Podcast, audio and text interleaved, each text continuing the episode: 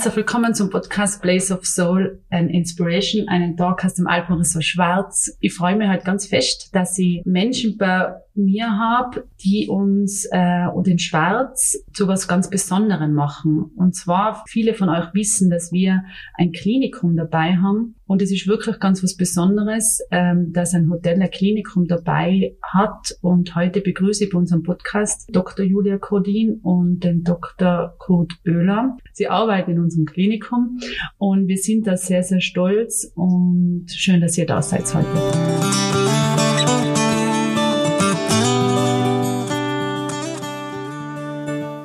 Danke für die Einladung. Herzlich Freut uns, dass wir bei euch sein dürfen heute. Fein.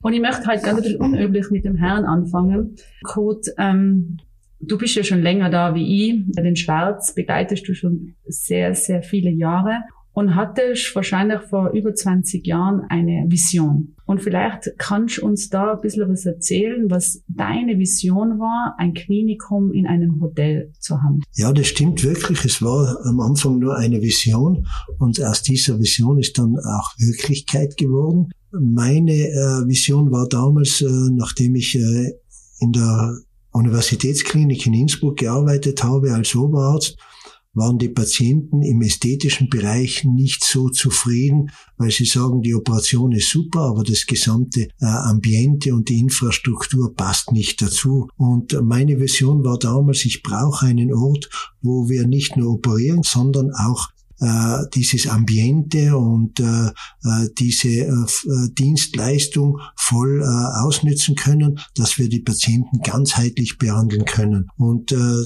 da ist dann äh, das äh, Alpenresort Schwarz ins Spiel gekommen und äh, wir hatten dann äh, mit den äh, Seniorchefs äh, gute Gespräche und haben uns dann äh, praktisch entschieden, dass wir äh, den Start einer Privatklinik äh, versuchen. Genau. Angefangen hat sie ja noch mit einem ganz kleinen Raum mit kleinen Eingriffen. Ja. Also das kann ich mir noch erinnern. Primär, primär war es so, weil wir ja nicht wussten, ob das wirklich was Anständiges ist, ob das auch passt, ob die Patienten auch dafür äh, äh, bereit sind, das, äh, das zu machen. Äh, haben wir mit einer Ordination angefangen, mit einer äh, Ordination für ästhetische äh, Chirurgie. Und nachdem das sofort eingeschlagen hat, haben wir uns entschieden, dass wir da ein bisschen weitergehen müssen und haben dann praktisch gemeinsam gemeinsam die Privatklinik äh, am Sonnenplateau errichtet. Schön. Ja, eine große Sache und sehr visionär. Und vielleicht, Julia, kannst du jetzt sagen dazu, du bist jetzt ganz neu in unserem Team und äh, freuen wir uns ganz fest und herzlich willkommen, Anno. Danke. Ähm, wie schaut dieses Klinikum für die aus? Also wenn du das Klinikum an jemanden beschreibst, der noch nie reingegangen ist, wie, was ist das für ein Klinikum? Wie, was sind das für Räume? Wie kann man sich das vorstellen für den, der das jetzt noch nie gesehen hat? Nie gesehen hat. Also meine Patienten sagen immer zu mir, es passt einfach zum Angebot an Behandlungen. Es ist schön, es ist ruhig, es ist entspannt und harmonisch.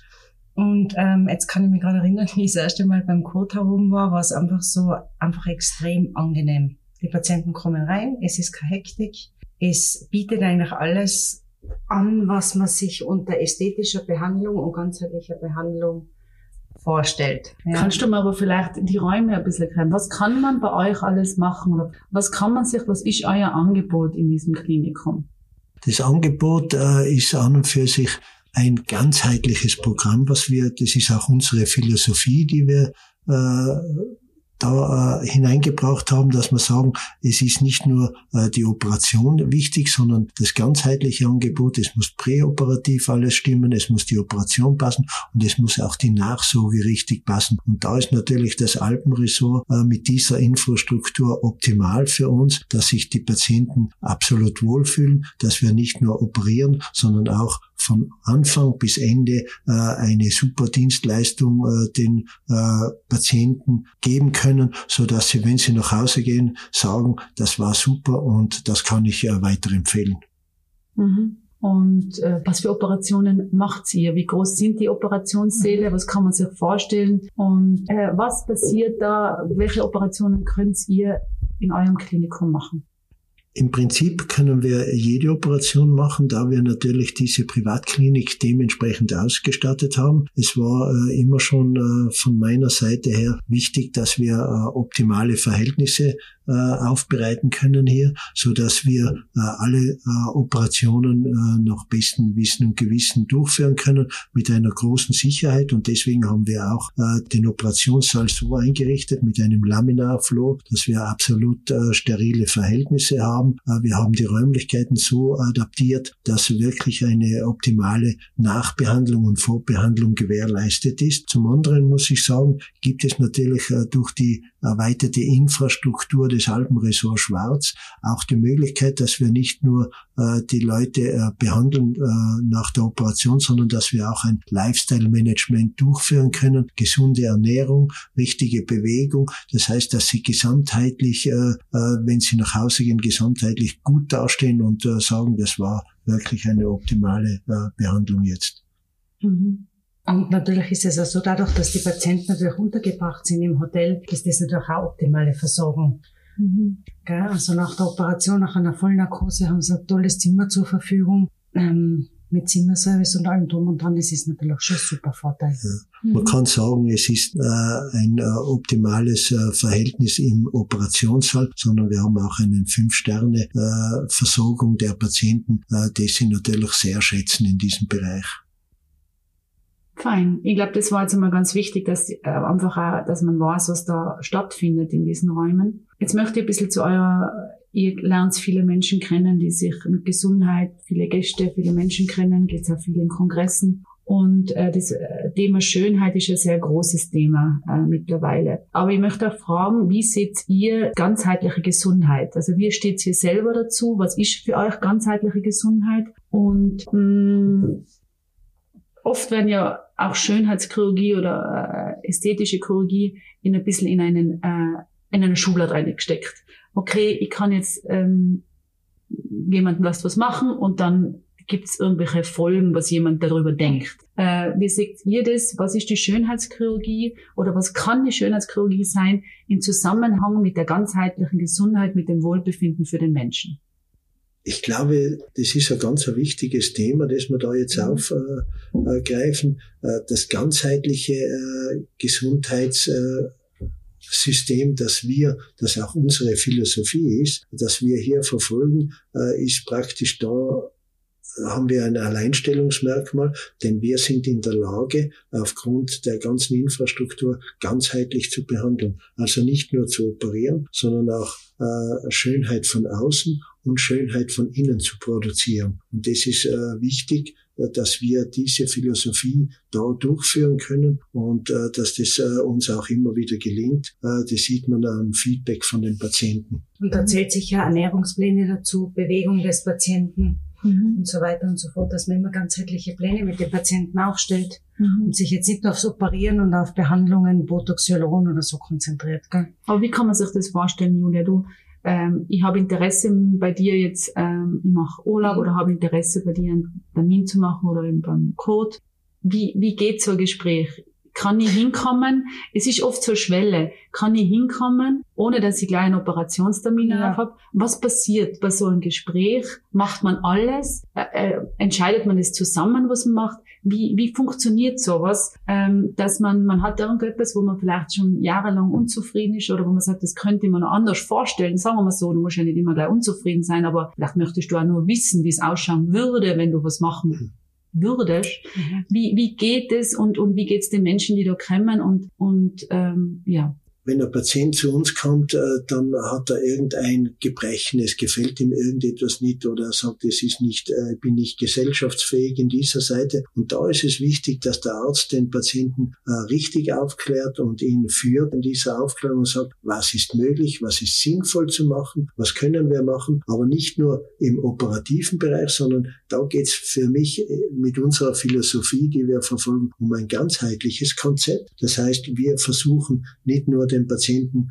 äh, an, einer, an einem Bereich zu operieren, sondern wir versuchen den Patienten ganzheitlich abzuholen und sagen, okay, wir können diese Operation machen, aber um einen optimalen Erfolg äh, zu gewährleisten, brauchen wir auch ein gutes Lifestyle-Management. Das heißt eine gesunde Ernährung, eine richtige Bewegung, dass er sich ganzheitlich wohlfühlt. Und das ist, glaube ich, unser äh, Alleinstellungsmerkmal und unsere Philosophie hier, dass wir in der Lage sind, äh, durch diese Synergieeffekte Privatklinik und äh, Alpenresort Schwarz, Fünf-Sterne-Ambiente, das den Patienten zu ermöglichen. Mhm. Ich überlege jetzt gerade, es ist immer wichtig herauszufiltern, um was geht's dem Patienten, gell? Mhm. Weil natürlich sind wir sehr auch natürlich, wir operieren viel, wir behandeln viel, aber es ist einmal sicher wichtig herauszufinden, was möchte der Patient, was mhm. ist wirklich sein Anliegen und ihm dann auch einfach zu erklären, was ist möglich. Auch Enttäuschungen ausschließt einmal von vornherein. Also was kann er erstens selber machen zu Hause? Was können wir ihm als ästhetische Chirurgen anbieten und wie schaut da die Nachsorge aus? Was kann er dann wieder zu Hause machen? Weil natürlich ist das ein Abschnitt in seinem Leben. Er kommt, er bleibt da ein paar Tage, aber das geht ja weiter. Und es ist schon sinnvoll, den Patienten weiter zu begleiten. Mhm. Das heißt, eure Erfahrung ist, dass auch Menschen immer wieder kommen, weil ihr ihnen was gibt, was, was, wie helft ihr ihnen? Und warum kommen Menschen dann immer wieder? Heißt ja nicht automatisch, dass sie immer wieder irgendeine Operation machen wahrscheinlich, sondern was ist das, was, was seid ihr für diese Menschen eigentlich? Ich glaube, das, das äh, handelt sich da um äh, eine Philosophie, die fühlen sich wohl bei uns, sie fühlen sich wohl im, im äh, Hotel und äh, sie sagen, ich brauche jetzt wieder einmal ein bisschen eine Auszeit und möchte mich wieder richtig äh, auffrischen lassen, ich möchte wieder richtig äh, topfit sein, ist ja ganz klar. Äh, sie sind äh, heutzutage im Beruf so unter Druck, so unter Stress, dass sie nahe dem Burnout sind und sich äh, eigentlich nicht mehr wohlfühlen. Und das ist genau der Zeitpunkt, wo sie kommen und sagen so, und jetzt möchte ich einmal für meinen Körper etwas machen, ich möchte einmal für meine Ästhetik was tun, aber ich möchte nicht nur die Ästhetik äh, im Vordergrund stehen, sondern ich möchte auch ganzheitlich äh, mich wieder äh, aufrichten, damit ich dann im Berufsleben oder für die Familie wieder ein wertvoller Mensch bin. Ganz oft ist das Thema ja, was man auch mit der ästhetischen Chirurgie in Verbindung setzt, aber wo wir in dem schnellen Denken oft nicht hinkommen, ist, dass Menschen ja auch einen Unfall gehabt haben oder irgendwie auf die Welt mit irgendwas kommen, was, was wirklich das Leben für sie schwerer macht. Und was ist da euer, euer Denken? Weil, wie gesagt, man sieht ganz oft, dass man eben, wie gesagt, die schönen Bilder und dann denkt man an diese ästhetische Chirurgie. Aber es gibt ja ganz viele Varianten, wo es wirklich Menschen ja mhm. hilft, ein Leben zu führen, dass er sich sehr wohlfühlt und dass, es, dass er gerne äh, also rausgeht, mhm. sozusagen. Was ist da eure Erfahrung dazu? Na, das ist ja, fällt ja mehr in die rekonstruktive Chirurgie. Die plastische Chirurgie ist jetzt nicht nur Ästhetik, sondern da kommt die rekonstruktive Chirurgie dazu. Mhm. Man kann natürlich vielen Menschen helfen, mal das Funktionelle wiederherzustellen. Ob jetzt es eine Verbrennung ist, eine Handverletzung oder einfach äh, ja ein stellender Unfall. Da kann man natürlich operativ einiges tun und erstens einmal das Funktionelle wiederherstellen. Mhm. Das ist einmal das eine. Und der zweite Schritt ist dann natürlich das Ästhetische. Beispiel sind gerade Verbrennungen. Da kommt am Anfang immer das eher das Funktionelle zum Tragen dass man quasi die Verletzung behandelt und dass das wieder gut funktioniert. Und in einem zweiten Schritt das Ästhetische und das spielt sicher auch eine große Rolle. Und man darf auch nicht vergessen, wenn man ästhetisch operiert, muss man immer an die Funktion denken. Wichtig ist immer, dass dem Patienten gut geht. Und in einem zweiten Schritt kommt die Ästhetik. Das heißt, man sollte auch keine Operationen machen, wo, wo der Patient da irgendwelchen großen Gefahren ausgesetzt ist. Das Rekonstruktive ist schon ein großer und wichtiger Bereich, finde ich. Ganz interessant ist auch oder wichtig ist auch, dass äh, wir als äh, plastisch-ästhetische und rekonstruktive Chirurgen eine fundierte Basis haben. Das heißt, äh, unsere Primärausbildung war im äh, rekonstruktiven und plastischen Bereich. Das heißt, wir haben alles von der Pike auf gelernt und sind dann in weiterer Folge dann in die Ästhetik hineingekommen. Das heißt, wir haben äh, zuerst rekonstruktiv gearbeitet und können dadurch haben wir einen großen äh, Einblick in die Anatomie und wissen genau, wie was funktionieren muss und können aus dem heraus dann in die Ästhetik gehen und die Ästhetik wesentlich besser äh, befriedigen als äh, jemand, der nur äh, als äh, ästhetischer Arzt äh, und nur Kurse gemacht hat und das dann operiert, weil er einfach das Ganzheitliche nicht, nicht erfüllen kann. Das heißt, die Schönheitschirurgie oder Ästhetik ist eigentlich ein kleiner Spezialbereich der plastischen Chirurgie. Verstehe und ich glaube, sehr hilfreich für viele und äh, vielleicht auch manchmal ähm, der Grund, warum man vielleicht irgendwas nicht anschauen lässt oder macht, mhm. weil man meint, man ist in dieser Schiene drinnen. Mhm. Aber es kann ja andere Gründe auch haben, das muss man schon sagen und ist ja sehr nützlich. Und da, wenn man das Ästhetische im Fokus hat, es kommt immer nur die Gesundheit des Patienten steht im Vordergrund, ja, weil es muss ja beim ästhetischen Patienten, der möchte ja quasi besser rauskommen aus der OP, als er reingeht. Und das muss man immer beachten. Das heißt, man trägt da schon Verantwortung und muss ja die Indikationen für die Operationen dementsprechend stellen, dass der Patient einfach sicher ist. Mhm. Das ist schon ein wichtiger Punkt. Mhm. Vielleicht gehen wir noch ganz kurz zu dem Thema Ästhetik, weil ähm, ich habe selber Töchter und äh, das ganze Instagram ist ja ganz ein spannendes Thema. Ähm, die Fotos, die du siehst, äh, wie man ausschauen sollte, wo, wo, wo die Augen hin sollten und die Wangenknochen, äh, ist ja mega spannend. Gell? Und hat sich wahrscheinlich, ähm, denke ja gut über die Jahre, wo du jetzt da bist, wie lange machst du deinen Job, wenn, das, wenn ich fragen darf? Ich weiß es zwar, aber ich, ich bin Job jetzt über, über 35 Jahre. Ja. Und wenn du jetzt äh, nachdenkst, wo du angefangen hast und wie das mit der Schönheit war, wo hat sich das jetzt deiner Meinung nach hin entwickelt? Und äh, vielleicht Julia, wo du meinst, wo sind wir jetzt? Was wird das eventuelle Neue, das ist in Ordnung? Wir reden da auch von Sachen, wo die Menschen sich vielleicht Sachen machen lassen, wo, wo gar nicht mehr über das geredet werden und sagt man, okay, der hat jetzt vielleicht Botox gespritzt, ganz egal, weil über das mhm. wird vielleicht irgendwann gar nicht mehr geredet. Geht es dahin oder nicht? Also vielleicht an die nochmal kurz die Frage, wie ist die Geschichte dieser, dieser ganzen Sache? Wie siehst du den Verlauf? Wo geht es hin? Und was wird vielleicht das neue Normal, Julia, mhm. äh, in Zukunft werden? Interessant ist es, dass eigentlich die ästhetische Chirurgie sich aus der rekonstruktiven Chirurgie entwickelt hat und äh, früher ein absolutes Tabuthema gewesen ist. Es war früher nur für die Schönen und Reichen äh, ein Thema, dass sie äh, ästhetische Chirurgie betrieben haben. Aber es hat sich in den letzten Jahren so entwickelt, dass auch jeder Bürger die Möglichkeit hat, körperbewusst zu sein und äh, auf, auf sich etwas zu, zu halten und äh, sich dementsprechend auch dann äh, äh, kleinere Eingriffe durchzuführen. Früher war das nicht möglich, weil erstens die Technik nicht so weit war und man hat früher immer große Eingriffe durchführen müssen, die ein hohes Risiko äh, in sich gehabt haben. Und da hat man schon eher Abstand genommen und das war nur für eine gewisse elitäre Schicht da. Jetzt hat sich das in den letzten Jahren so gewandelt, dass die Operationstechniken feiner geworden sind, dass man mehr Möglichkeiten hat und dass man auch nicht immer operieren muss. Es gibt sehr viele konservative Möglichkeiten, ohne dass ich heute eine äh, invasive operativ durch, äh, Operation durchführen muss. Und das Interessante ist auch, was ich so in letzter Zeit beobachten kann, es hat sich auch äh, das Alter der Patienten geändert. Früher sind die Leute mit 50 zum ästhetischen Chirurgen gekommen und haben den großen Schnitt gemacht. Heute kommen schon äh, 25 bis 30-Jährige, weil sie sagen, ich möchte immer gut ausschauen und ich möchte äh, immer top sein von der Seite und lassen sich Kleinigkeiten machen, die nicht invasiv sind, sondern nur eine pflegerische Maßnahmen und sie schauen dann in jedem Lebensabschnitt immer gut aus und frisch aus. Was natürlich wichtig ist, den Alterungsprozess können wir nicht aufhalten, aber wir können es so gestalten, dass jeder in seinem Lebensabschnitt attraktiv und äh, frisch und gut aussieht. Mhm. Mhm. Ja, kann ich mir anschließen. Die Patienten werden jünger und es geht viel mehr um Prophylaxe. Mhm. Also viel mehr so ästhetisch-medizinische Eingriffe, Botox, Hyaluron, das Fadenlifting zum Teil, da kommen wirklich schon Anfang 20-Jährige. Das habe jetzt auch ich in meiner Jugend, sage ich jetzt, so mit Ende 20, Anfang 30 erfahren. Das ist halt was, da kann man schon den ersten Falten ein bisschen entgegenwirken. Was die Operationen betrifft, es gibt natürlich viele minimalinvasive Methoden, die auch schon ein gutes Ergebnis bringen. Aber was die Operationen betrifft, muss ich sagen, da waren die Patienten schon auch jünger.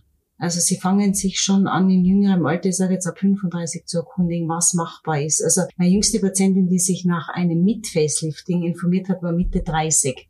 Ja, weil der Kurt gesagt hat, so ab 50, aber das wird schon die Tendenz Und äh, warum jünger. ist das so? Warum kommen sie zu euch und warum kommt der Mensch? Ist das ich glaube, ich glaub, es hat sich einfach die Technik geändert. Die Technik hat so einen Fortschritt gemacht wie überall, ob das jetzt äh, computermäßig ist oder äh, in der Automobilindustrie. So hat sich auch die Technik in der Medizin entwickelt und wir haben heutzutage so viele Möglichkeiten, etwas zu machen, ohne äh, invasiv äh, zu wirken und äh, damit ist natürlich auch äh, die Jugend eher bereit, äh, etwas äh, sich machen zu lassen. Und äh, ich glaube, äh, es ist gut so, weil wir einfach äh, viel weniger Komplikationen damit auch haben, weil die Technik viel feiner ist und nicht so traumatisierend wie früher. Social Media spielt schon eine große Rolle, glaube ich. Die, also die kommen mit Sachen und Fotos und Bildern daher, die sehen sie natürlich am laufenden Band. Und wenn man sich das anschaut, sind ja, haben ja alle ein Happy Life. Ja, die sind ja alle perfekt, geschminkt, die Fotos eben auf Instagram und Facebook und das sehen natürlich junge Leute. Mhm. Ja, es ist zwar ein Filter drüber, aber das sehen sie und so möchten sie sein. Und vor allem, wie der Kurt sagt, von Anfang an und immer. Das Problem, was wir momentan äh, teilweise haben, dass äh, in den Social Medias alles immer so glorifizierend dargestellt wird. Das, äh, in den äh, Papers sind äh, die Leute natürlich optimal geschminkt unter bestem Licht und mit dem kommen dann teilweise die Patienten und sagen, so möchte ich auch ausschauen. Und da ist es dann auch wichtig, dass man ihnen sagt, dass das nicht machbar ist oder dass das nicht geht, dass das nicht sinnvoll ist, dass man ihnen auch erklärt, dass gewisse Sachen einfach nicht äh, sein sollten und nicht gemacht werden sollten, weil es ihnen eher zum Nachteil gereicht als zum Vorteil. Ja, das sagen auch viele Gäste, wenn ich mit ihnen rede oder wenn sie mir dann manchmal erzählen, dass das wirklich, dass sie das Feedback dann kriegen äh, von euch und das äh, wissen sie aber sehr zu schätzen. Ich glaube, oft brauchst du einfach auch jemanden, mit dem du über das einmal reden kannst. Und dann gehen manche Sachen und manche Sachen nicht, aber das ist ganz oft, ja. Und es muss, glaube ich, auch den Patienten kommuniziert werden, dass eine Operation ist einfach ein Eingriff, der gewisse Risikokomplikationen mit sich bringt. Es ist eine Rekonvaleszenzzeit, es ist eine Zeit, da muss der Patient einfach eine Ruhe geben und das können wir nicht ausradieren. Ja, das, das gehört zu der Operation dazu vor 30 Jahren und jetzt auch. Mhm. Ja, und das kann man nicht, man kann nicht einfach sich operieren lassen und am nächsten Tag schon wieder Sport machen. Also das ist auch etwas, das muss man dem Patienten ganz klar kommunizieren, mhm. damit das Endergebnis auch wirklich gut ist. Deshalb ist in meiner, in meiner Ansicht auch sehr wichtig und das äh, kommunizieren wir auch äh, sehr gut gemeinsam, dass wir äh, primär die Patienten äh, gut aufklären, dass wir ihnen sagen, was machbar ist, was sinnvoll ist zu machen und äh, gar nicht primär äh, zuerst einen Operationstermin vereinbaren, sondern die Aufklärung. Die Leute müssen sich das überlegen können in Ruhe. Ist es sinnvoll, das zu machen? Ein Brainstorming machen? Soll ich das machen? Soll ich das nicht machen? Wie weit stört mich das? Wie weit kann ich das mit meinem Leben vereinbaren oder nicht vereinbaren? Und erst aus, dann aus dem Zweigespräch äh, wird dann äh, ein Operationstermin oder ein äh, äh, minimalinvasives äh, minimalinvasiver Eingriff mit ihnen vereinbart oder es ist nur, äh, nur eine äh, kosmetisch-medizinische, kosmetische Sache, die äh, zum Erfolg führen kann. Und da ist es wichtig, dass man die Patienten seriös aufklärt. Ich habe jetzt beide ein paar Mal gesprochen, dass man eben, dass sich sehr entwickelt hat und weiterentwickelt hat, der ganze Bereich. Was bedeutet Lernen für euch? Was bedeutet Lernen für jemand, der in der Ästhet also ästhetischen Chirurg arbeitet? Was bedeutet das äh, was heißt das für euch? Äh, ganz wichtig ist natürlich in, in unserem Bereich, dass wir auch mit dieser Technik und mit dieser Entwicklung, dem Fortschritt der Entwicklung mitgehen. Das heißt, wir sind äh, natürlich schon angehalten, dass wir laufend uns äh, weiterbilden, dass wir auf Kongressen äh, uns weiterbilden, dass wir äh, eigene Workshops machen. Und das äh, ist natürlich da in diesem Ambiente möglich. Wir können hier Workshops machen. Wir haben schon Live-Operationen gemacht, dass wir äh, Kollegen einladen und uns da austauschen und somit immer am neuesten Stand äh, der Technik äh, sind, dass wir praktisch die Patienten äh, von dieser Seite immer optimal versorgen können. Mhm. Genau, der Austausch mit Kollegen ist sicher sehr vorrangig. Mhm. Ja da gehört einmal dazu, dass man zum Beispiel in der Klinik fährt und am Kollegen über die Schulter schaut und sich dessen ähm, Operationsmethoden einfach mal anschaut. Gell? Man kann immer dazulernen. Man darf einfach nie glauben, dass man schon alles weiß und alles kann. Mhm. Ja. Das ist ganz wichtig. Das ist so wie in jeder Branche. Wie in jeder Branche, aber manche vergessen das. Wenn man stehen bleibt, ja. äh, kann man nicht weiter und äh, man bleibt ja. dann einfach dahinter. Das ist wahrscheinlich auch in, in der Tourismusindustrie so. Wer nicht vorne dran ist, der äh, kann, kann man sagen, dass es dann irgendwie äh, nach hinten geht. Zumindest schwieriger wird. Schwieriger wird, ja. Eine interessante Frage, die ich noch stellen möchte. Was hat Aussehen mit dem Selbstbewusstsein zu tun? Ist es ein Zusammenhang? Und was ist der Zusammenhang? Ich finde das ganz interessante äh, Ding. Und was bedeutet, wenn ich mich selber schön finde? Ab wann ist ein Körper schön oder ein Mensch? Ab wann, wann ist das? Was ist da eure Erfahrung? Weil ich finde das immer so spannend. Es gibt Menschen, die fühlen sich einfach immer schon schön. Aber was ist da so eure Erfahrung? Ein Kind findet sich ja einfach schön, oder? Also ein Kleinkind. Was passiert so im Laufe der Zeit, dass irgendwann das Selbstbewusstsein sich verändert und man sich auf einmal nicht mehr so schön fühlt? Also, wie gesagt, die Josephine geht mit Rasterlock ohne Kampeln in den Kindergarten und findet sich einfach wunderschön. Was passiert mit uns Menschen? Warum ändert sich unser Selbstbewusstsein? Was passiert da? Und was kann die Schönheitschirurgie helfen? Und wann hilft sie vielleicht auch nicht? Es ist eine ganz schwierige, äh, schwierige Frage, weil was ist Schönheit? Schönheit ist ein subjektiver Begriff. Für einen anderen ist das schön, für einen anderen ist das schön. Und äh, man muss da äh, wirklich als ästhetischer Chirurg äh, schon äh, ganz objektiv urteilen und muss individuell jeden Patienten individuell behandeln, weil es einen kompletten Menschen und einen äh, Menschen, äh, makellosen Menschen gibt es nicht. Jeder hat äh, seine gewissen Makel. Den anderen stören diese äh, Makel, den anderen stören sie nicht. Und je mehr sie stören, umso weniger Selbstwertgefühl hat der Patient dann und äh, umso weniger Selbstvertrauen hat er dann auch zu sich und zieht sich automatisch zurück. Das kann so weit gehen, dass er schon äh, psychisch auffällig wird und äh, sich aus dem ganzen sozialen Gefüge äh, zurückzieht und äh, für die für das äh, als Mensch nicht mehr wertvoll ist und glaubt, er ist ein äh, Mensch zweiter Klasse. Und da ist es wichtig, dass der ästhetische Chirurg den schon abholt und sagt,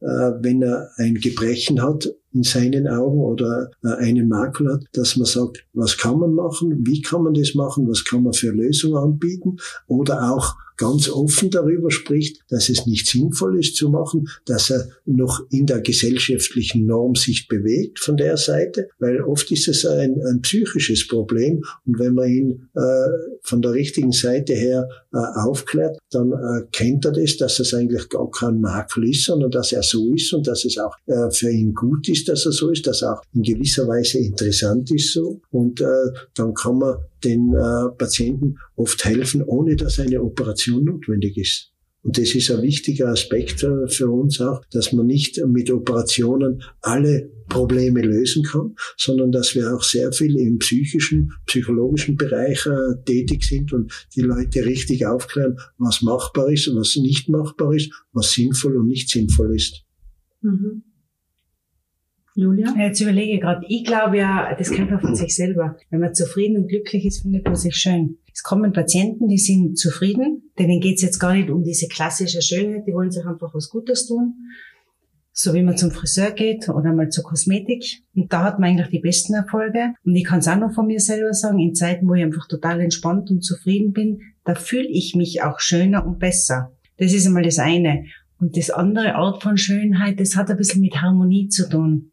Das ist, ich, ich glaube, es gibt nicht so, dass man sagt, das ist die Symmetrie und das ist genauso eine Aneinanderführung von symmetrischen Figuren und dann ist was schön, sondern das hat immer mit der Person zu tun. Es muss einfach stimmig sein. Ja, das muss einfach, wenn jemand reinkommt, musst du erkennen, was ist das für Typ. Es gibt welche, die wollen ein bisschen überzeichnet sein und es gibt die zurückhaltenderen. Und ich glaube, das macht's aus, dass du einfach den Typen, der die Person, also diesen Patienten, diesen Typus Patienten erkennst und seine Persönlichkeit unterstreichst. Und da passt es. Es gibt nicht so ein spezielles Bild und nach dem muss jeder modelliert werden. Das ist, glaube ich, das ist. Das 0815 Bild äh, kann man nicht auf alle, auf alle anwenden, nein, sozusagen. Nein. Sondern es muss jeder individuell genau. behandelt werden und jeder individuell aufgeklärt werden. Und das ist eigentlich äh, das, was einen guten ästhetischen Chirurgen ausmacht. Ich frage meine Patienten immer, was stört sie? Weil ich sehe an ihnen etwas anderes. Was stört sie? Dann sage ich, was mir auffällt. Und das sind meistens ganz unterschiedliche Dinge. Eine Sache würde mich jetzt noch interessieren. Und zwar, ähm, ich habe ja dann oft da Gespräche mit Menschen, die Operation bei euch gemacht haben. Es gibt dann Nachgespräche, vielleicht auch wieder Telefonat nochmal oder bleibt in Kontakt. Hat es ihnen immer geholfen? Und was hat ihnen geholfen? Ist das Selbstbewusstsein gestiegen? Ist die Zufriedenheit gestiegen? Was ist so, dass, wenn ihr damit redet und ihr habt es gemacht und es ist alles wunderbar gelaufen, wie geht's diesen Menschen, eurer Meinung? Wenn ich jetzt da ein Beispiel herausnehmen darf, ich habe eine Patientin gehabt, die war totunglücklich, weil sie äh, ein, ein, einen Makel gehabt hat, mit dem sie nicht mehr leben hat können. Sie hat sich zurückgezogen und äh, so weiter. Und dann haben wir gesagt, okay, wir können versuchen, diesen äh, Makel zu beseitigen, das zu verbessern. Und äh, das ist uns auch sehr gut gelungen und sie war dann äh, in den postoperativen Nachsorgen, äh, ist sie äh, viel äh, fröhlicher gewesen, sie war viel selbstbewusster, sie ist äh, äh, frontal auf Leute zugegangen und hat gesagt, so jetzt brauche ich mich nicht mehr verstecken, jetzt kann ich mich äh, wieder ganz normal gerade hinsetzen. Sie war wieder glücklich, die Gesellschaft rund um sie herum hat gesagt, was ist mit dir los, du bist so gut drauf und so weiter. Also hat die Operation hat, gar nicht erkannt, was gemacht worden ist, aber ja, für sie. Für sie war, war diese Operation äh, sozusagen erfolgreich. Äh, dass sie wieder mehr Selbstwertgefühl gehabt hat und damit mit dem Selbstwertgefühl kommt auch das Selbstbewusstsein wieder und war dann für die Gesellschaft wieder ein wertvoller Mensch. Mhm.